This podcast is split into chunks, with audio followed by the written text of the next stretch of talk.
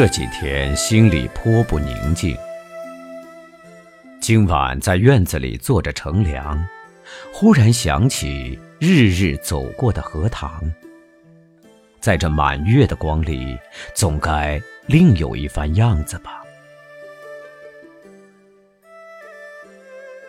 月亮渐渐的升高了，墙外马路上孩子们的欢笑已经听不见了。七在屋里拍着闰儿，迷迷糊糊地哼着眠歌。我悄悄地披了大衫，带上门出去。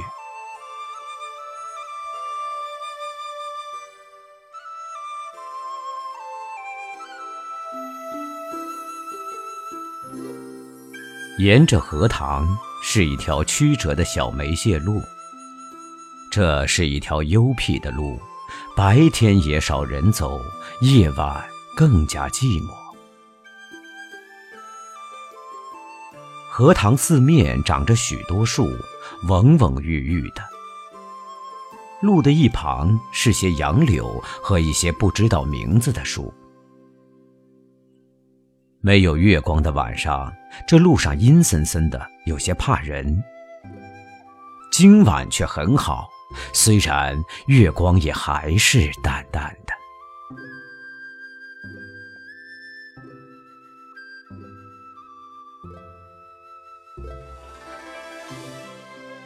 路上只我一个人背着手踱着。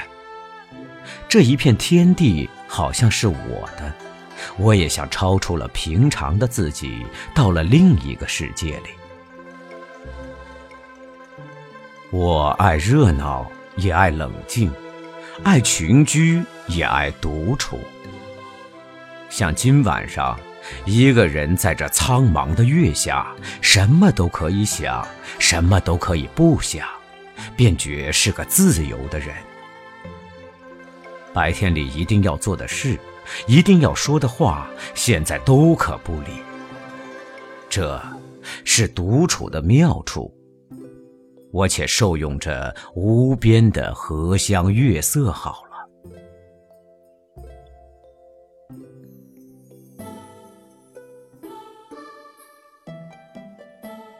曲曲折折的荷塘上面，迷望的是甜甜的叶子。叶子出水很高，像亭亭的舞女的裙。层层的叶子中间，零星地点缀着些白花有袅娜的开着的，有羞涩的打着朵的，正如一粒粒的明珠，又如碧天里的星星，又如刚出浴的美人。微风过处，送来缕缕清香，仿佛远处高楼上渺茫的歌声似的。这时候，叶子与花也有一丝的颤动，像闪电般霎时传过荷塘的那边去了。叶子本是肩并肩密密的挨着，这便宛然有了一道凝碧的波痕。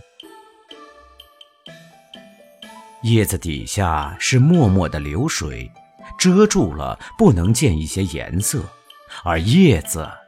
却更显风致了。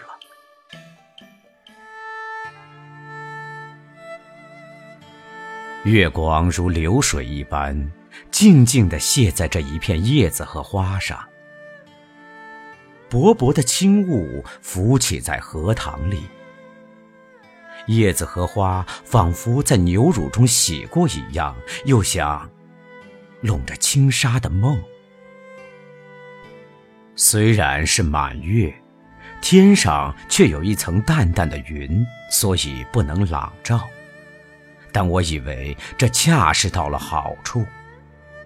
酣眠固不可少，小睡也别有风味的。月光是隔了树照过来的。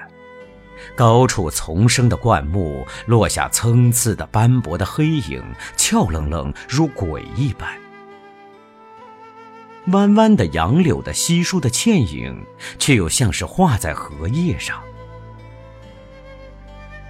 塘中的月色并不均匀，但光与影有着和谐的旋律，如梵阿铃上奏着的名曲。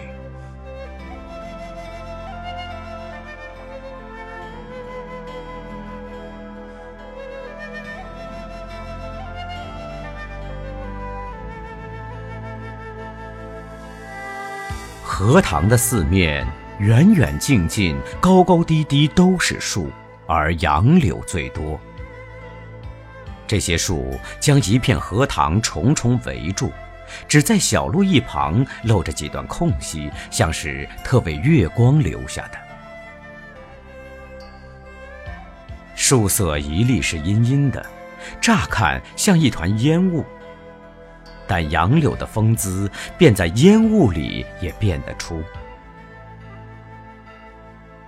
树梢上隐隐约约的是一带远山，只有些大意罢了。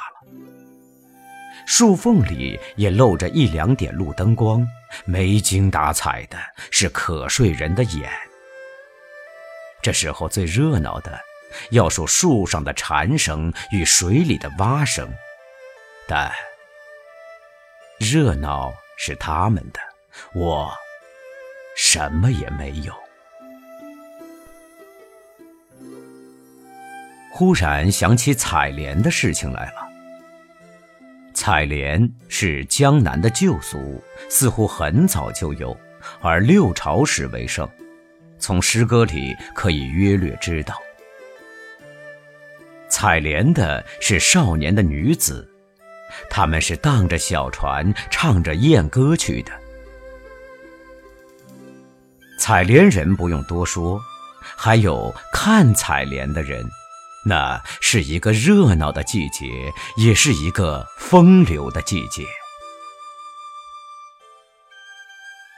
梁元帝《采莲赋》里说得好：“于是妖童怨女，荡舟心许。”一首徐回，兼传与悲。棹将移而早挂，船欲动而平开。而其纤腰束素，千岩固步。夏始春余，叶嫩花初。恐沾裳而浅笑，为轻船而敛居。可见当时西游的光景了。这真是有趣的事，可惜我们现在早已无福消受了。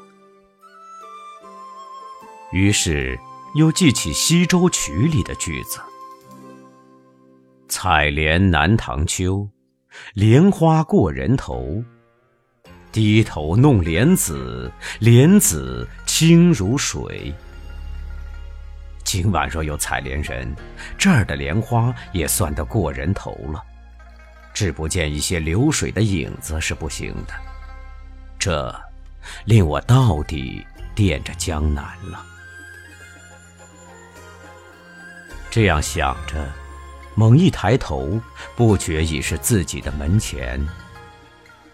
轻轻的推门进去，什么声息也没有。妻已睡熟好久了。